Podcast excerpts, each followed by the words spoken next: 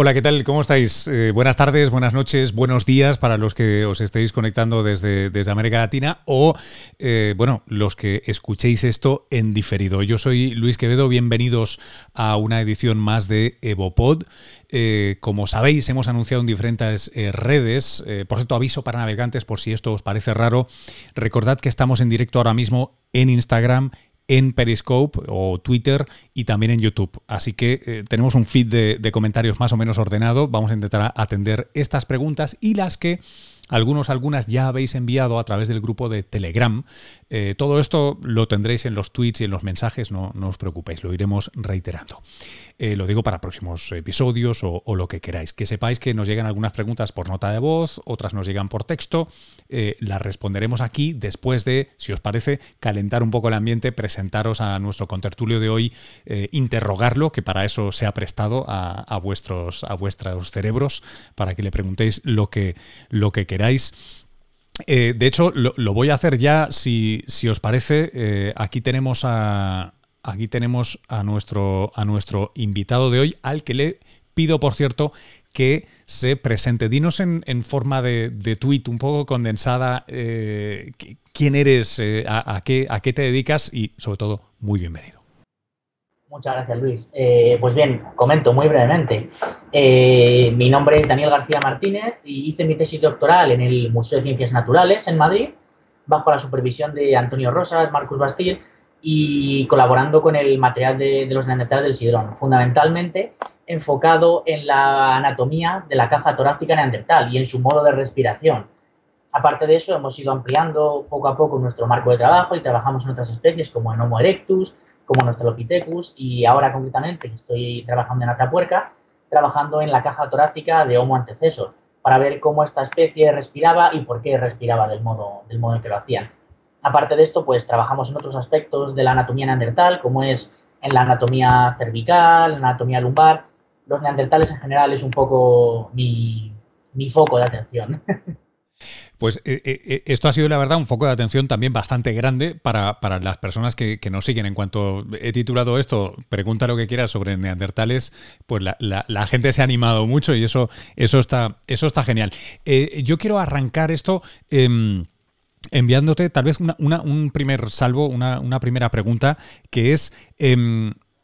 Tú dices que, que la caja torácica de los neandertales. Yo estoy seguro que muchas de las personas que hayan pasado por el Museo de la Evolución o, que hayan visto documentales, estudiado un poco y tal, esa es una de las cosas, ¿no? La, nariz grande, eh, lo de ser fortachones y esa forma que parece como que hayas deformado a un sapiens como tú o como yo, ¿no? ¿Qué, hace tan característicos a, a, estos neandertales, a esas costillas de neandertales y qué os interesa? Sin ponernos muy técnicos ahora al principio, que luego ya afinamos. Bien, pues a ver, el, porqué de la anatomía neandertal, porque como bien dices, no es solo, pues hay diferencias en la, cara, en la cavidad nasal, hay diferencias en el postcráneo, en el tronco, en la caja torácica, en las extremidades. Son una serie de diferencias que se ven por todo el cuerpo y que, y que dices, ¿por qué? ¿Por qué ocurre esto? Pues bien, eh, como siempre, no hay una sola respuesta clara, no hay una sola hipótesis, pero nosotros trabajamos desde la caja torácica y también desde un punto de vista bioenergético probablemente eh, creemos que los neandertales tenían unos requerimientos energéticos muy altos, tenían una masa muscular eh, potente, tenían unos cerebros grandes y estos tejidos requieren mucha energía. Y esta energía hay que alimentarla con oxígeno. Entonces, ¿cómo se obtiene mucho oxígeno? Pues a través de una cavidad nasal, como bien comentabas, grande, y ese oxígeno que entra a través de la cavidad nasal es procesado luego en los pulmones, en la caja torácica, que como también decías, tiene una forma muy característica lo llaman como hiperbarril, porque el nuestro, nuestra caja torácica se llama forma de barril, el de Neandertal lo definen como hiperbarril o campana. A mí me gusta simplemente definirlo por anatomía, es un tórax profundo y ancho, fundamentalmente en su parte inferior. Y esto lo hacían para probablemente procesar todo ese oxígeno que, les entraba y que les demandaba toda esa masa muscular que tenían. Esto hacía que la caja torácica fuera ancha y profunda y que todo el cuerpo probablemente eh, fuera ancho y profundo, un cuerpo como muy masivo, muy robusto. Luego también eh, otras hipótesis, como la hipótesis de la adaptación al frío, aunque se ha visto que, algo sí que está en lo que la adaptación al frío puede ser, pero hay otros, hay otros factores que, dicen que esto no, no, ocurre así. O luego también eh, la última hipótesis, que esto sea, esta forma del cuerpo sea heredada desde Homo erectus, que no es que digas, ¿cómo se cuerpo neandertales? Es así. Es así porque les viene ya de serie heredado de Homo antecesor, Homo erectus. Entonces habría que trasladar la pregunta simplemente a el porqué del cuerpo de Homo erectus, pero bueno, esto también que podría tener la misma relación, cuerpos muy masivos, con mucha musculatura y un poco, un poco en esta línea. Entonces, desde, mi, desde nuestra experiencia y mi trabajo, las, las demandas energéticas y, esa, y ese cuerpo masivo y robusto están detrás, por lo menos parcialmente, de, esa morfología corporal. Em, em, es curioso, la, verdad es que hasta que no hemos empezado a preparar esto, no me había planteado eh, la, biografía fósil de las costillas, ¿no? Eh, es, como un, fémur Bien, un cráneo, ya no me cuentes. Pero las costillas, eh, simplemente no, no, lo había pensado. Y me gustaría pensar, preguntarte por, por, qué. O sea, ¿qué, qué, tienen? Primero, por, por si, es, si es normal, que no me lo hubiera planteado antes, si te parece algo, algo normal. Y sobre todo, por, por qué. ¿Qué las hace particulares desde el punto de vista fósil? Porque otra cosa no, pero costillas tenemos un montón, ¿no? Sí, efectivamente. En primer lugar, es normal, no te preocupes, que es normal que no te hubieras percatado de que las costillas son importantes para la evolución humana, porque cuando yo empecé a trabajar en, este tema, yo tampoco lo creía importante, yo también quería trabajar en cráneo, pero bueno, es lo que me tocó y ahora mismo, a día de hoy, estoy muy contento de haber trabajado en este, en este nicho ecológico vacío, de algún modo, que es el, estudio de la caja torácica. Pues, a ver, en primer lugar, hay, hay una serie de factores aquí que, que se tienen que tener en cuenta. Hay un factor histórico, que es que cuando los fósiles tradicionalmente se descubrían, lo primero que se estudiaban eran los cráneos. ¿Por qué se estudiaban los cráneos en primer lugar? Pues de algún modo porque también el investigador que estaba frente al fósil, de algún modo se identificaba más con el homínido a través de su cráneo. Y también porque en el cráneo se pensaba, y parcialmente es así, reside la inteligencia, el pensamiento, las emociones, etc.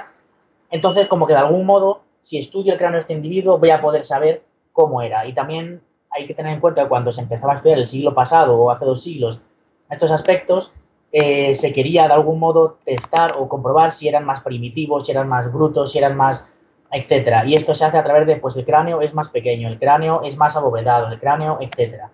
Y esto ha hecho que siempre el cráneo haya tenido, de hecho hay toda una, vamos, en el siglo, en el siglo XIX hay toda una línea de, trabajo y de pensamiento, que es la frenología, que se dedicaba a estudiar cráneos y a vincular el tamaño cerebral con la inteligencia, cosa que es problemático y erróneo porque además ha llevado muchos problemas veo que sonríes, así que imagino de que, que sabes de lo que te hablo. Entonces hay una cosa histórica del estudio de los cráneos. Luego el, el postcráneo, pues también se conserva, hay zonas que se conservan relativamente bien. Los fémures son huesos muy macizos, que se conservan muy bien, los húmeros también te permiten saber pues cómo andaba, cómo caminaba, etcétera. De algún modo como que se les veía un interés, de algún modo funcional. Pues las costillas es como, bueno, pues las costillas en un primer lugar hay muchas y las costillas sirven para respirar, eso ya lo sabemos. Entonces, ¿para qué vamos a estudiar costillas? Y además otro factor, además del factor del, interés clásico, por así decir, el factor metodológico. Las costillas, eh, siempre los yacimientos aparecen o rotas o distorsionadas o aplastadas y también eso hace que sea complicado estudiarlas y también el hecho de que a veces nos encontramos, ponte, de un individuo tenemos 24 costillas y 12 vértebras. A veces nos encontramos 4 costillas y 3 vértebras y a partir de esto tenemos que recomponer la caja torácica y pensar cómo este individuo podía respirar. Pues es lógico que hasta hace muy recientemente la metodología de la, antropología virtual, las técnicas de reconstrucción 3D, etcétera, pues no han permitido realmente el, poder llevar esta cuestión. Entonces, es en parte una falta de interés y en parte una, falta de métodos para estudiarlo como, como debe ser. Pero realmente es un, es un, una pieza clave del, del, organismo humano, porque una cosa que yo digo siempre es, sin una pierna puedes vivir, sin un brazo puedes vivir, pero sin una caja torácica no se puede vivir. Entonces, a nivel de evolución humana, eh, la caja torácica es crucial, porque es lo que realmente te da oxígeno, te da energía y hace que puedas existir como organismo, de algún modo, junto con el sistema circulatorio, obviamente. Del estudio de, esas costillas, de esas cajas torácicas de, neandertales, eh, ¿qué, se desprende? ¿Qué cosas interesantes eh, habéis descubierto? Además de, esa, de, ese hiperbarril que decías, esa, esa palabra la, guardaremos, la tenéis que tuitear los que estéis en Twitter, por favor, el hiperbarril para que no se nos olvide. Por lo menos hemos aprendido, hemos aprendido algo. Eh, ¿qué, ¿qué, cosas em, aprendéis, os pueden contar eh, sobre, tú me decías antes, ya me apuntabas cosas de metabolismo, pero ¿qué, otras preguntas interesantes eh, se extraen de ahí. Y, si no os preocupéis, que enseguida vamos a preguntarle a nuestro invitado por qué se extinguen los neandertales, quiénes son los culpables y todo eso. Lo vamos, lo vamos a hacer. Pero, pero bañémonos un poco en ciencia primero y ahora vamos a por el, a por el Morbo History Channel. Eh, tú Bien, pues fundamentalmente la caja torácica a nivel de lo que llamamos la paleobiología de los homínidos informa fundamentalmente de dos aspectos clave. Uno es la forma corporal, es decir, si tenemos, normalmente, ten en cuenta que el, biotipo corporal, cómo se construye el homínido, es en gran parte por la caja torácica y la pelvis, ¿vale? Entonces, cajas torácicas estrechas se relacionan con pelvis estrechas y esqueletos, pues, esbeltos, ¿vale? Como en un principio los del Homo sapiens eh, típico, por así decirlo, del Homo sapiens medio. Sin embargo, cajas torácicas anchas que se correlacionan con pelvis anchas darían lugar a biotipos robustos, masivos, de estos homínidos tipo heidelbergensis, tipo neandertales, probablemente tipo antecesor. Entonces, en primer lugar, nos informan de, cómo era el cuerpo de estos señores. ¿Era un cuerpo ancho, era un cuerpo estrecho?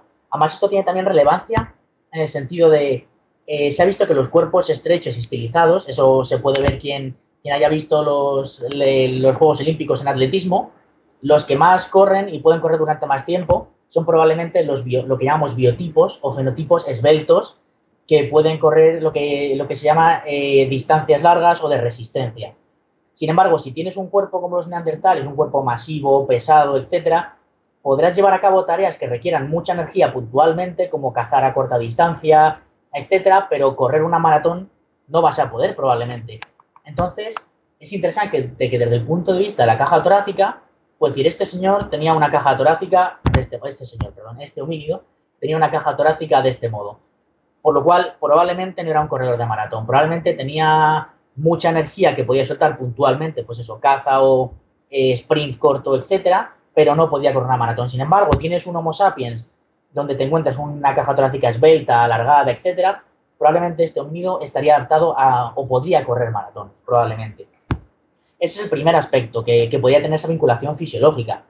Y el segundo aspecto también relacionado con el puro metabolismo es que, por ejemplo, eh, hemos estudiado, publicamos el año pasado un artículo sobre la caja torácica neandertal, donde estimábamos la capacidad pulmonar total que, se, que se denomina los neandertales. Porque que podemos hipotetizar, pues la caja torácica era más grande, más voluminosa, podía respirar, pero también una cosa que es muy gráfica eh, es siempre ver el, volumen, por así decir. Porque no es lo mismo decir, eh, tenían un cráneo grande, a, tener, a decir, tienen un cráneo con un balón de baloncesto, mientras que esto lo tenían como una pelota de tenis. Aquí, como ya le estamos poniendo volúmenes concretos y se puede apreciar mejor cuáles eran las diferencias. Con lectoras pasa lo mismo. Hasta que no calculamos qué, capacidad pulmonar podía tener un neandertal, era un poco todo hipotético. Entonces, estudiamos fundamentalmente tres neandertales. El neandertal de, de Guevara eh, es un individuo masculino de Israel, el neandertal de Tabún, un individuo femenino de Israel, y un neandertal del Sidrón. Y lo que observamos es que los neandertales tenían aproximadamente un 20% más de capacidad pulmonar que los Homo sapiens. Para que te hagas una idea, los, individuos masculinos europeos estudiamos una población española. De media tenemos unos 7,2 litros, más o menos. Para neandertales, tanto para el sidrón como para Quevara, calculamos 9 litros. Son casi 2 litros más de capacidad pulmonar, que es, es bastante, es casi un 20% más lo que, lo que obtuvimos. Entonces, decíamos, ¿y, para qué quieren los neandertales tanto oxígeno? Pues fue cuando empezamos a plantearnos, se había visto que los neandertales siempre tenían una masa muscular probablemente muy alta, mayor a la nuestra, también cerebros muy grandes de mayor tamaño que el nuestro. Sin embargo, de estatura eran más bajitos y más anchos, entonces hipotetizamos o pensamos que esa, esa gran masa muscular y ese gran cerebro, que los dos son tejidos que consumen muchísima energía, probablemente iban a necesitar, además de ese aporte calórico, van a necesitar oxígeno para quemar las calorías, porque el metabolismo básico es se, las calorías se, queman a través de, se oxidan a través del oxígeno, los carbohidratos se oxidan a través del oxígeno y producen CO2, agua y energía. Entonces, para obtener energía es obligatorio meter mucho oxígeno. Si necesitas mucha energía porque tienes una masa muscular muy grande y un cerebro muy grande, necesitas, por así decir, quemar todas esas calorías mediante el oxígeno. Entonces, pensamos que una de las hipótesis de la caja torácica neandertal es efectivamente el, consumo energético. Y también lo que se ha visto es que los neandertales tenían una caja torácica que era muy, muy ancha en la parte inferior, muy profunda, como te decía, y aquí es donde inserta el diafragma. El diafragma inserta las costillas 7 a la costilla 12. Y siempre donde las inserciones de las costillas del diafragma en los neandertales se ven unas inserciones musculares muy, muy bien marcadas y muy potentes, como que el funcionamiento diafragmático de los neandertales era, era bastante, bastante intenso. Y entonces como que todas las piezas encajan en que los neandertales tenían un diafragma muy potente, una caja torácica voluminosa, voluminosa sobre todo para su estatura, que eran bajitos. Entonces probablemente todo esto engarza con la hipótesis de la, demanda energética tan alta que tenían los neandertales. Em, otra, me parece eh, extremadamente interesante. Extremadamente interesante al, al nunca te habías imaginado que pudieran ser de tanto interés. Oye, eh, eh, eh, creo, que, creo que liga porque estás pintando una, una, imagen, un boceto de neandertales que, pues si nos retrotraemos un siglo, de, desde los brutos de las cavernas, que obviamente son infrahumanos, obviamente, a, cómo ha ido creciendo nuestro, vuestro conocimiento y el conocimiento que compartís con nosotros sobre, sobre esta especie humana, eh, que hasta hace muy poco estaba aquí y que pues, muchos llevamos genes neandertales encima. O sea que es una cuestión mucho más sutil ahora mismo, más compleja, más humanizada. Eh, una de las cosas que me planteo es eh, examinando esa columna, esas costillas, ¿qué, se puede saber sobre la, historia de la especie neandertal? Porque todos sabemos más o menos que hace unos 30.000, 50, bueno, hace 50.000 años las cosas estaban mal y hace 30.000 quedaban ya dos y el que, y el que apagó la luz en, la especie neandertal. ¿Hay pistas ahí de, qué, les pudo pasar? ¿Que, refrenden una u otra hipótesis? Si, si lo del frío, si, si problemas genéticos. Pues bien, eh, justo además, ahora hace una semana hemos publicado, junto con el Museo de Ciencias Naturales, el primer autor que es un compañero nuestro, Carlos Palancar, hemos publicado un artículo sobre las vértebras cervicales de los neandertales, porque hay que tener en cuenta que cuando estudiamos costillas, las costillas son simplemente, o las vértebras torácicas son simplemente una parte del esqueleto axial. El esqueleto axial de los mamíferos en general se compone por todas las vértebras más las costillas, que se construyen sobre lo que se llama metámeros, que son piezas, piezas unidades básicas, por así decir, donde las cervicales son vértebras y en las, en las torácicas o dorsales son vértebras más costillas. Entonces, estudiar, cuando estudias vértebras torácicas y estudiar vértebras cervicales es un poco, eh, está muy, muy, muy cerca el uno del otro. Entonces, en este estudio lo que, lo que llevamos a cabo fue un análisis de las vértebras cervicales neandertales, ¿Cuál es el interés de las vértebras cervicales neandertales? Además de que obviamente las cervicales eh, sujetan la cabeza y entonces el peso del cráneo, etcétera, que eso es otra, otra línea de investigación que se puede llevar a cabo con las cervicales, es interesante porque hay una serie de, variantes anatómicas que se observan en la primera vértebra cervical que han sido propuestas como eh, signos de, mucha endogamia y de poca diversidad genética. Es decir, cuando tenemos una población que se está, tenemos una población que tiene unos defectos genéticos, ¿vale? Esos defectos genéticos se expresan en la primera vértebra, que es el atlas, que es la vértebra que, que sujeta el, cráneo, se expresan como una falta de fusión de determinadas partes de la vértebra o de malformaciones, o de no formaciones, perdón, más bien dicho, de otras partes de la vértebra. Entonces, en una población, imaginemos una población X, tenemos esos defectos. Esos defectos se pueden diluir si metemos genes de otra población diferente que no tenga esos defectos esos genes se diluyen y esas variantes eh, anómalas no, surgen. Sin embargo, cuando vemos que esas variantes anatómicas surgen de manera muy recurrente, es que probablemente la riqueza genética de esa población es baja. Y concretamente, esto se había estudiado ya, por ejemplo, en los neandertales del Sidrón, también lo habían estudiado los compañeros del Museo de Ciencias Naturales, habían visto que en estos neandertales también había, que son de unos 50.000 años aproximadamente, tenían una serie de variantes anatómicas que probablemente evidenciaban una, poca variabilidad genética. Esto se puede estudiar muy bien cuando tenemos eh, paleopoblaciones, por así decir, como el sidrón, que tenemos 13 individuos. Se puede estudiar potencialmente también la sima de los huesos, o se puede estudiar, como es nuestro caso, los neandertales de Crápina. Los neandertales de Crápina eh, se ha llegado a, calcular que había aproximadamente hasta unos 80 individuos eh, enterrados en el, en el yacimiento de Crápina, de lo que únicamente se preservan cuatro, unos cuatro atlas aproximadamente.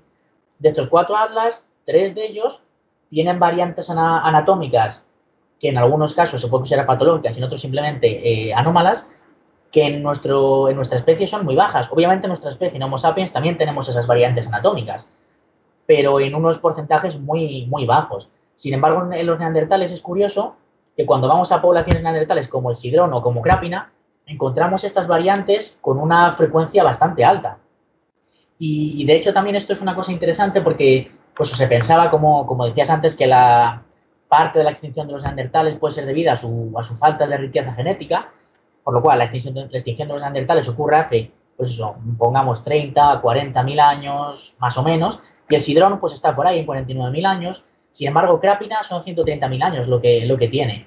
Entonces, mm, obviamente, basado únicamente en la evidencia del Atlas, eh, podría ser que, la falta de riqueza genética en las poblaciones de, homínidos del pasado, de homínidos arcaicos, probablemente fuera una cosa más recurrente de lo que, de lo que pensábamos. Aunque también se ha visto que hay, que hay diferentes hay diferente introversión de genes en unas tribus con respecto a otras y tal, probablemente la, la variabilidad genética no era muy, muy amplia en poblaciones de homínidos fósiles. Eh, claro, porque esto eh, es, una de, es una de estas cosas que, es un poco más Vox Populi, ¿no? Que es, eh, em, bueno, hubo una, bueno, o espero, creo que es una de las cosas más conocidas, ¿no? Que hay, que hay, son, son menos en número, son menos que nosotros al menos, y eso de alguna manera les hace ser, pues bueno, cuanto menos ricos genéticamente son, todos los que hemos escuchado alguna historia de conservación sabemos que necesitamos no mil osos polares, necesitamos muchos más, si puede ser, porque es que si no, las especies se autocondenan, ¿no? Entonces, igual ese, ese rango de los 50.000 años para acá no importaba si hacías el pino porque había tan, tanta pobreza genética que desaparecen. Y una de las cosas que, yo me planteo es, y antes de empezar el directo lo, lo estábamos peloteando un poco, que es eh, esta idea de, bueno, a fin de cuentas, hoy día tú y yo tenemos genes de Neandertal en nuestro, en nuestro ADN, ¿no? Y, una manera un tanto más poética, y no sé si completamente bullshit y, no refrendada por la ciencia, es que una especie hermana que estaba decayendo, decayendo, decayendo y que iba a extinguirse, de alguna manera es, es salvada o, pervive en, nuestros genomas, ¿no?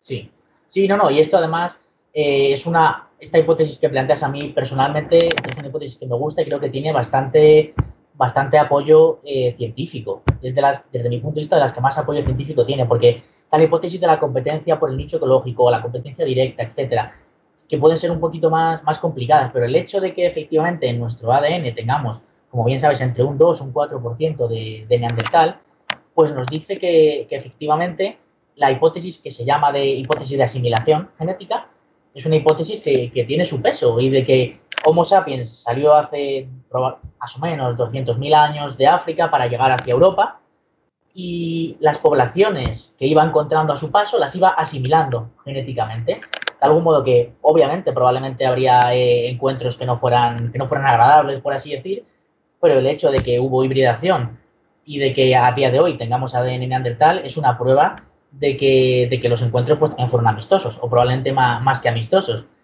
Y entonces, la hipótesis de que realmente pudimos de algún modo, bueno, y de hecho además es interesante esto que comentas, porque se ha visto que el, el, cruce de Homo sapiens con Neandertal pudo ser de algún modo también beneficioso para ambas especies, ya que, por ejemplo, nosotros como Homo sapiens llegábamos a Europa y en Europa había una serie, ahora que también estamos con, obviamente, todos estos problemas de, de salud mundial, etcétera, en Europa probablemente había una serie de, virus, enfermedades a las que Homo sapiens, que era una especie africana, no está adaptado.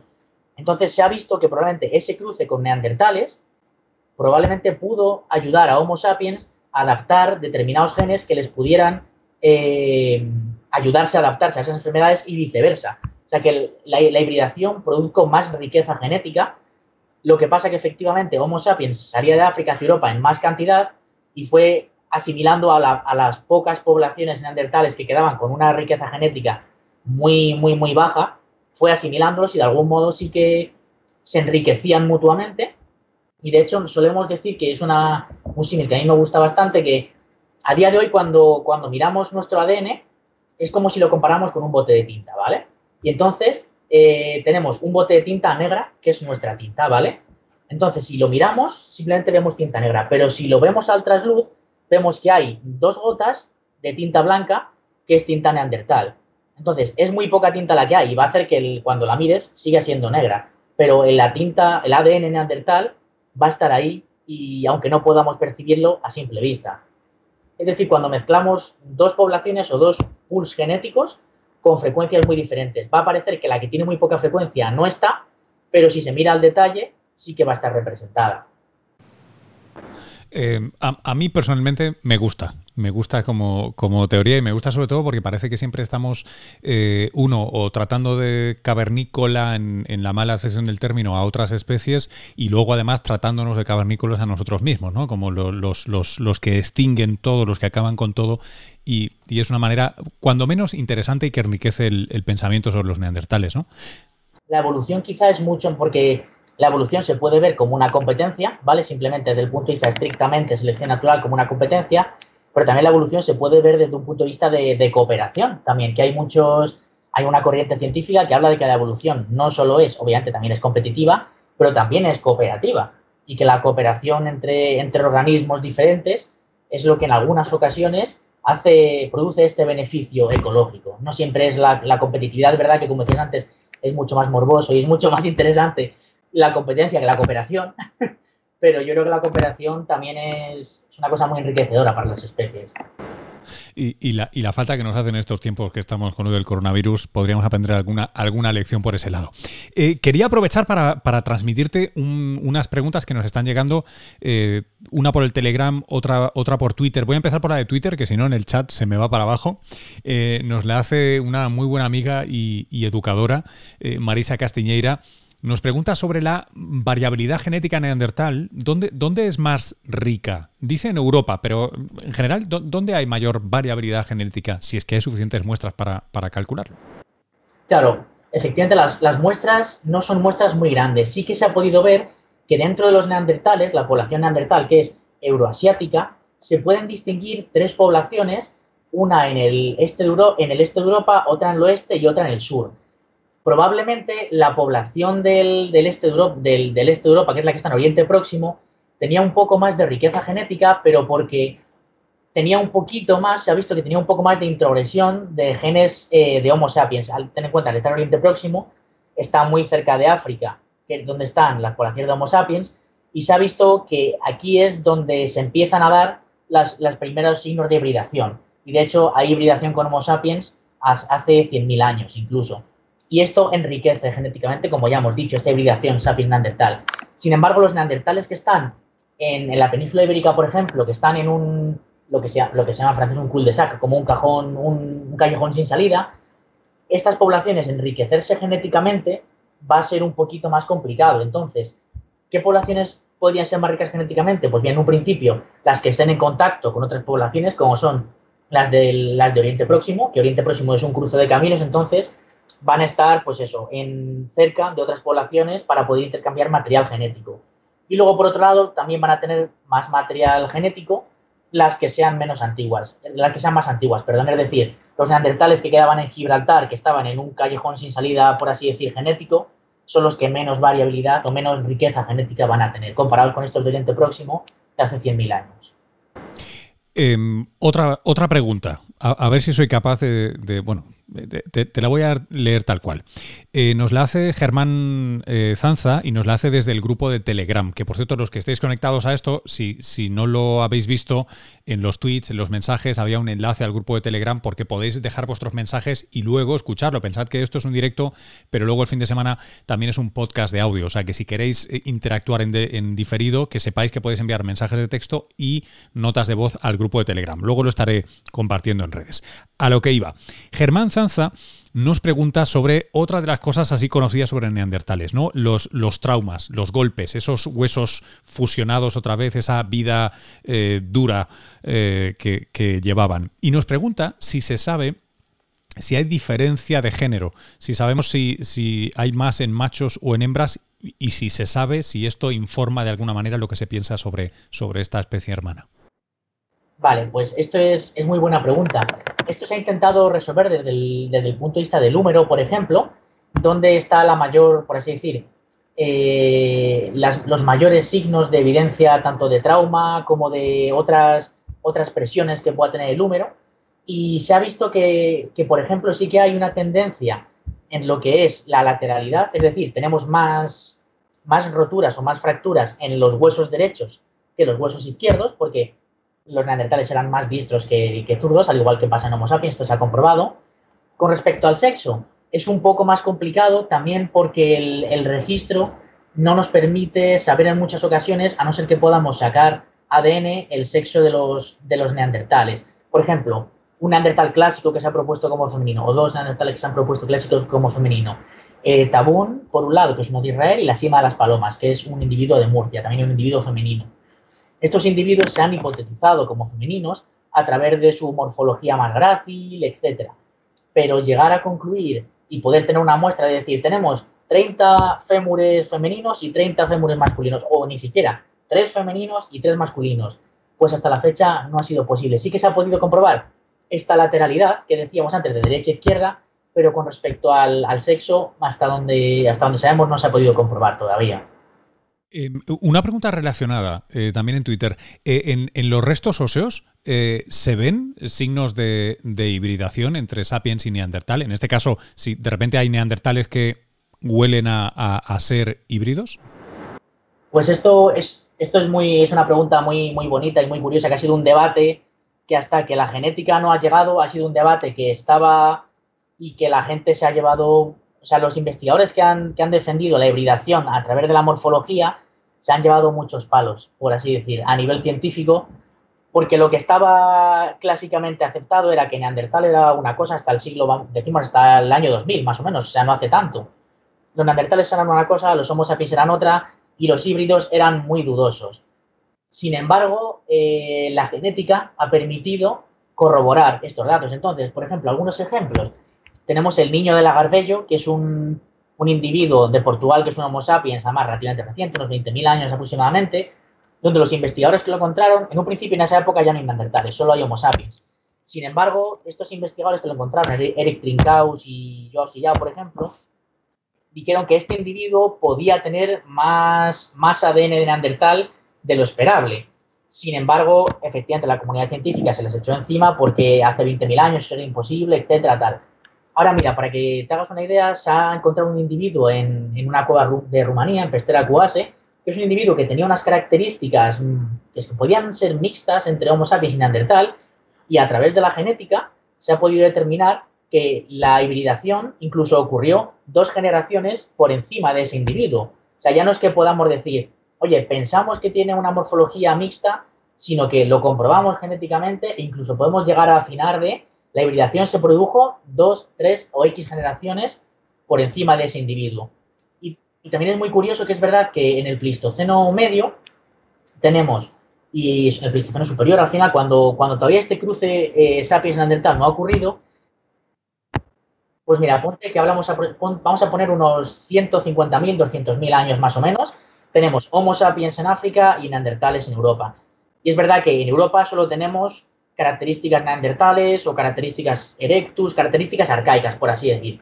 Sin embargo, hace 40, 50 mil años aproximadamente, ya empiezan a aparecer algunos neandertales donde dices, ostras, este se ve un poco una proyección de un mentón, o aquí se ve que el torus está bastante menos marcado, como que morfológicamente, cuanto más nos acercamos al presente, los hay neandertales, no, obviamente no todos, pero hay algunos individuos eh, neandertales que dices, aquí algunas características de, sapiens se pueden comenzar a, apreciar. Obviamente eso es en, no es en todos los casos, pero bueno, es con respecto a esto que comentabas, en algunos individuos sí que se puede, y gracias a la herramienta de la genética, por fin se puede, se puede testar. ¿Creemos que este individuo podía ser un cruce?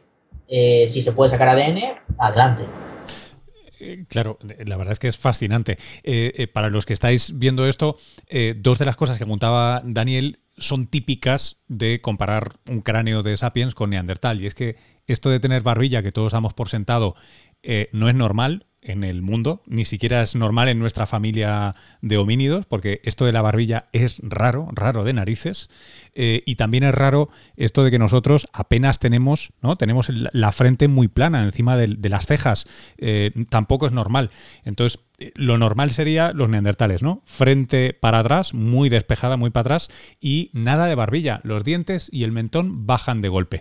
Así que cuando se ven esas, eh, esas características sospechamos. Eh, Daniel, me llega una pregunta también por, por Twitter, que a, a, ver si la podemos aterrizar esta. Eh, Bernesga nos la hace. Dice, ¿se sabe si padecemos enfermedades que pudieran proceder de neandertales? Porque antes nos, antes nos decías la contraria, ¿no? Oye, tal vez los sapiens nos beneficiamos de los genes de neandertal a entrar en Europa, ¿no? Estaban protegidos. Y, viceversa, ¿qué, ¿qué, malo podemos traer de neandertales, si es que se sabe algo? Sí, pues aquí es verdad que el, conocimiento es un poquito más hipotético, pero también se ha hablado de, se ha hablado de algunos aspectos, porque ahora mismo lo que hacemos es rastrear genes y a partir de los genes que rastreamos podemos saber eh, qué genes, por así decir, están presentes en, Homo sapiens que también estuvieran, o en Homo sapiens arcaicos que también estuvieran neandertales. Entonces, es curioso porque se ha llegado a hipotetizar que algunos genes que están relacionados con, enfermedades de tipo depresivo, etcétera, tal, pudieran tener algún vínculo con esos cruces de, de Homo sapiens y neandertal. No quiero decir, perfecto, no quiero decir que los neandertales estaban deprimidos y por eso se extinguieron, ni que los homo sapiens éramos súper felices y por eso salimos de África, pero algunos autores han propuesto que hay algunas, algunas enfermedades, como por ejemplo efectivamente eso, esos trastornos que pudieran estar relacionados con esa, con esa hibridación. Pero te digo que es un poquito más, más hipotético, más hipotético, todo porque es difícil de rastrear. Qué, interesante. Te quiero, te quiero hacer una, pregunta yo eh, eh, de, salida, preparando la salida porque se, nos, se nos acaba el tiempo. Os quiero recordar al resto que estamos en directo, pero luego esto es un podcast y que tenemos ese grupo de Telegram para que nos eh, enviéis preguntas en, diferido. mi pregunta, Daniel, es, y esto me gusta mucho preguntároslo siempre a los investigadores, em, si tú pudieras agitar el, matraz mágico eh, y, desear una innovación tecnológica, algo, una máquina, un cacharro que te permitiera resolver esa pregunta que ahora mismo es técnicamente imposible, eh, ¿cuál, ¿cuál, sería? O, dicho de otro modo, ¿qué, te obsesiona en tu campo ahora y, todavía no se puede? A ver, una cosa que, bueno, te voy a contar dos, dos cosas, ¿vale? Una, una, una cosa que es simplemente una herramienta de campo básica que me fascinaría tener o a todos los paleontólogos nos fascinaría tener sería un detector de fósiles. Igual que un detector de metales, que vas por el campo pasándolo y pita cuando hay un, cuando hay un metal, un detector de fósiles sería espectacular porque la mayoría de los hallazgos de fósiles son o fortuitos o por tienes una pista y haces 10 campañas de excavación hasta que consigues encontrar algo. Un detector, un detector de fósiles sería espectacular. y luego, aparte, aparte de esto, pues, eh, bueno, y la máquina del tiempo, que obviamente también sería un, obviamente también sería un, un, artilugio bastante, bastante necesario, pues el, las herramientas de reconstrucción virtual, porque obviamente como yo trabajo con, con, cajas torácicas y como te decía, siempre aparecen fragmentadas, siempre aparecen deformadas, etcétera, aunque estamos mejorando mucho las herramientas de, de reconstrucción virtual, es cierto que aún tenemos muchas limitaciones. Y de hecho van pues ahora mismo todo el, tema de análisis de datos, el machine learning, etcétera, está avanzando a una velocidad brutal. Yo creo que estas cosas que, deseamos de, incluso me gustaría, se habla, enseñarle a la máquina cómo tiene que hacer las reconstrucciones para que la máquina, el, ordenador pueda hacerlas de manera más eficiente cada vez y lo pueda hacer solas. Eso es una cosa que poco a poco se está implementando y yo creo que el detector de fósiles estamos muy lejos, pero yo creo que de este tipo de herramientas no estamos tan, tan lejos el poder entrenar con algoritmos a los ordenadores de algún modo para que puedan hacer esas reconstrucciones de una manera más rápida y eficiente. Pues nada, si queda en nuestra mano en algún momento, que sepas que te llamaremos corriendo. A mí, yo el, detector de fósiles me, ha llegado al alma. Esto, esto me imagino ahí por la playa, ¿no? en los shorts, en lugar de buscando eh, monedas de cuarto de dólar, pues, pues buscando. Oye, Daniel, eh, te quiero dar las gracias eh, para aquellos que, como no hemos puesto faldones aquí, para aquellos que estáis conectados ahora, eh, deciros que Daniel Martínez ha estado con nosotros aquí en, este directo que luego será podcast, que estos encuentros, que son quincenales de momento, en su momento fueron, antes del confinamiento, en persona, en bares, con una ocasional cervecita. bueno, pervivirán en ambos formatos, yo creo, conforme avance esto. Deciros que esto es una colaboración con el CENIE, con el Centro Nacional de Investigación sobre la Evolución Humana. Eh, gracias, Chitina, que es quien, quien consigue que todo esto funcione. Y muchas gracias de verdad a todas las personas que, que os lo curráis tanto, no solo haciendo ciencia, que luego redunda en el beneficio de todos, sino le eche encima sacando rato para venir aquí y responder nuestras preguntas. Daniel, muchas, muchas gracias. Encantado por mi parte, gracias a ti por, organizar estos, estos EvoPods y por divulgar también cómo haces la, la ciencia de la evolución humana. Aquí estamos para lo que haga falta. Bueno, pues le, tomamos la, palabra a Daniel. Agradeceros a vosotras, a vosotros que nos habéis acompañado en este directo triple. Estamos en YouTube, estamos en, Instagram y estamos también en Twitter. Eh, recordaos que luego estaré tuiteando también y, colgando mensajitos con el grupo de Telegram, porque allí estáis informados, podéis enviar preguntas, acceder a la URL de después del podcast, en fin, todos estos rollos centralizados en un solo sitio y además con buena encriptación, por lo que me dicen. Es, como es lo más fiable que tenemos dentro de lo que hay. Agradeceros nuevamente esto. Eh, si os ha gustado, eh, no hace falta que deis las gracias. Compartidlo, que es la manera como haremos que esto llegue a más orejas y con suerte a más cerebros. Y falta nos hace, ¿no? Mirad cómo